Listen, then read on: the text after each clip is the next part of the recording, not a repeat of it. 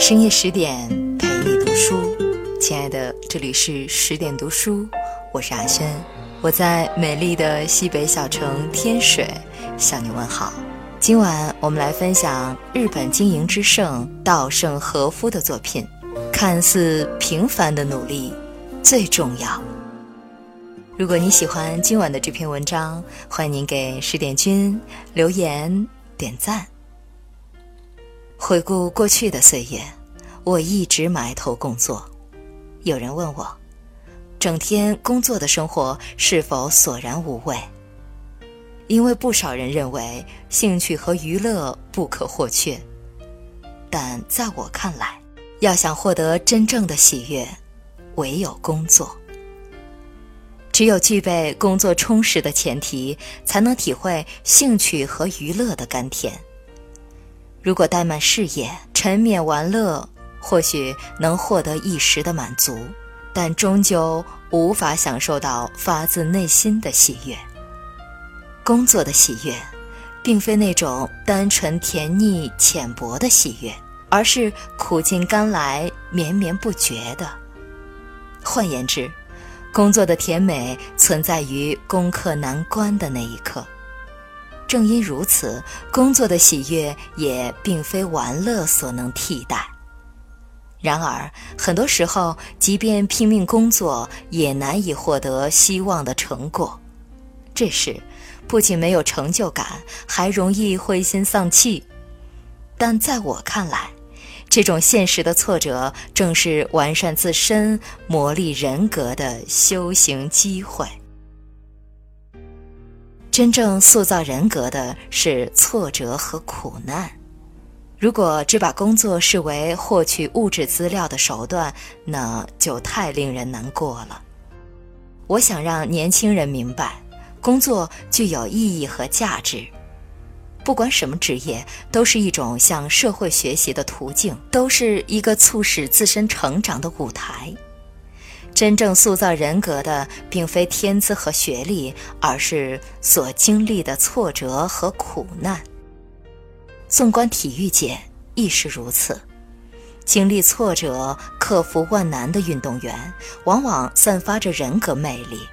换言之，阅历就如同人生路上的车辙，构成了人格的图谱。为了提升心性、丰富心灵，就必须努力工作。我认为，只有这么做，才能给自己的人生增光添彩。看似平凡的努力最重要。我一直坚持努力，埋头从事看似平凡的工作。因此取得了今日的成就。年轻人往往心怀远大理想，力图成就伟业。然而，千里之行，始于足下。任何梦想的实现，都少不了看似平凡的努力。如果不脚踏实地，梦想只能沦为空中楼阁。人生之路没有像自动扶梯那样的便利工具。只能依靠自己一步一个脚印的前行。对此，不少年轻人不以为然，认为一步一个脚印实在太慢，照此速度一辈子都无法成就梦想。他们不明白积累的妙处，一步步的积累会产生魔法般的加成效果，最终实现从量变到质变的飞跃。通过看似平凡的努力积累，能够取得成果，从而树立信心，唤起更为强烈的奋斗意识。通过这样的循环，在不知不觉中便已取得原本无法想象的成就。我就是一个活生生的例子，一个生于鹿儿岛的乡下小伙。其貌不扬，能力平平，却取得了今日的成就。在我看来，不管是学习、运动还是工作，它都是实现梦想的不二法门。认真努力的埋头工作，这听起来稀松平常，但却蕴含了人生的真理。行走世间，工作上或生活上，大大小小的困难无法避免，有的也许可以轻易打倒，有的则令人望而生畏。选择正面击破，还是绕路而行？不同的选择，就此造就了不同的人生。坚持再坚持，突破壁障，才能成功。成功者和非成功者之差，不过是薄纸一张。非成功者绝非都是懒惰马虎的人，其中有的人与成功者一样，他们诚实有热情，工作努力。尽管如此，却有成功者与失败者之分。原因是不成功者缺乏韧性。当事情进展不顺利时，他们很快就会放弃。就是说，他们努力是努力了，但停留在普通一般的努力上。一旦碰壁，他们就会寻找适当的理由安慰自己，停止努力，放弃目标。首先，看起来难以做到的事情，必须韧性十足，坚持再坚持，直至成功。要打破自己心中固化了的常识，自己只能做到这一步了。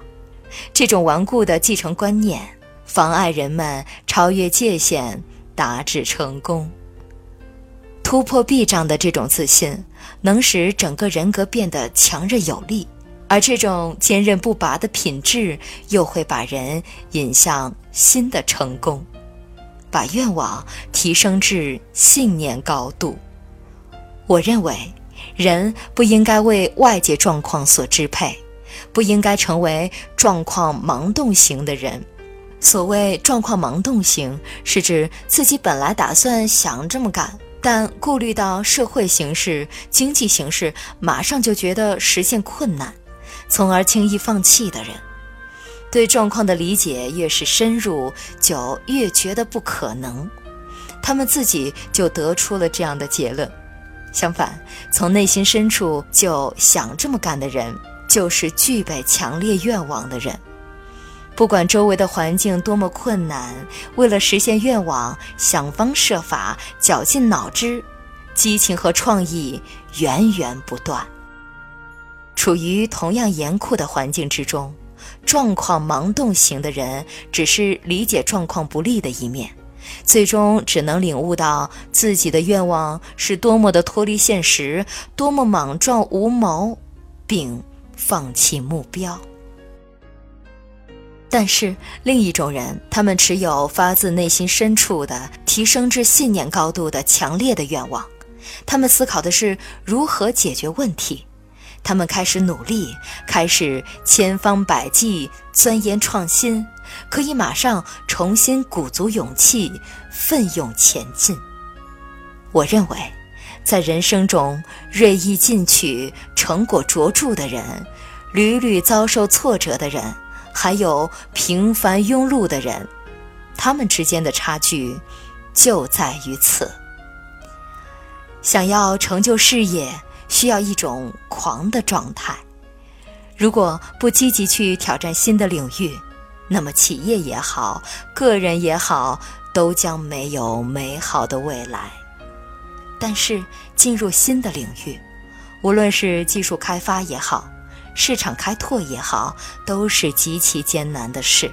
在那里等着的有未曾经历过的障碍，有超乎想象的困难，而打破壁障、克服困难，需要巨大的能量。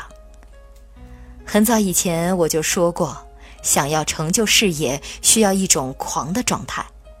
这是因为想要超越壁障，就要有打破这种壁障所必须的巨大能量。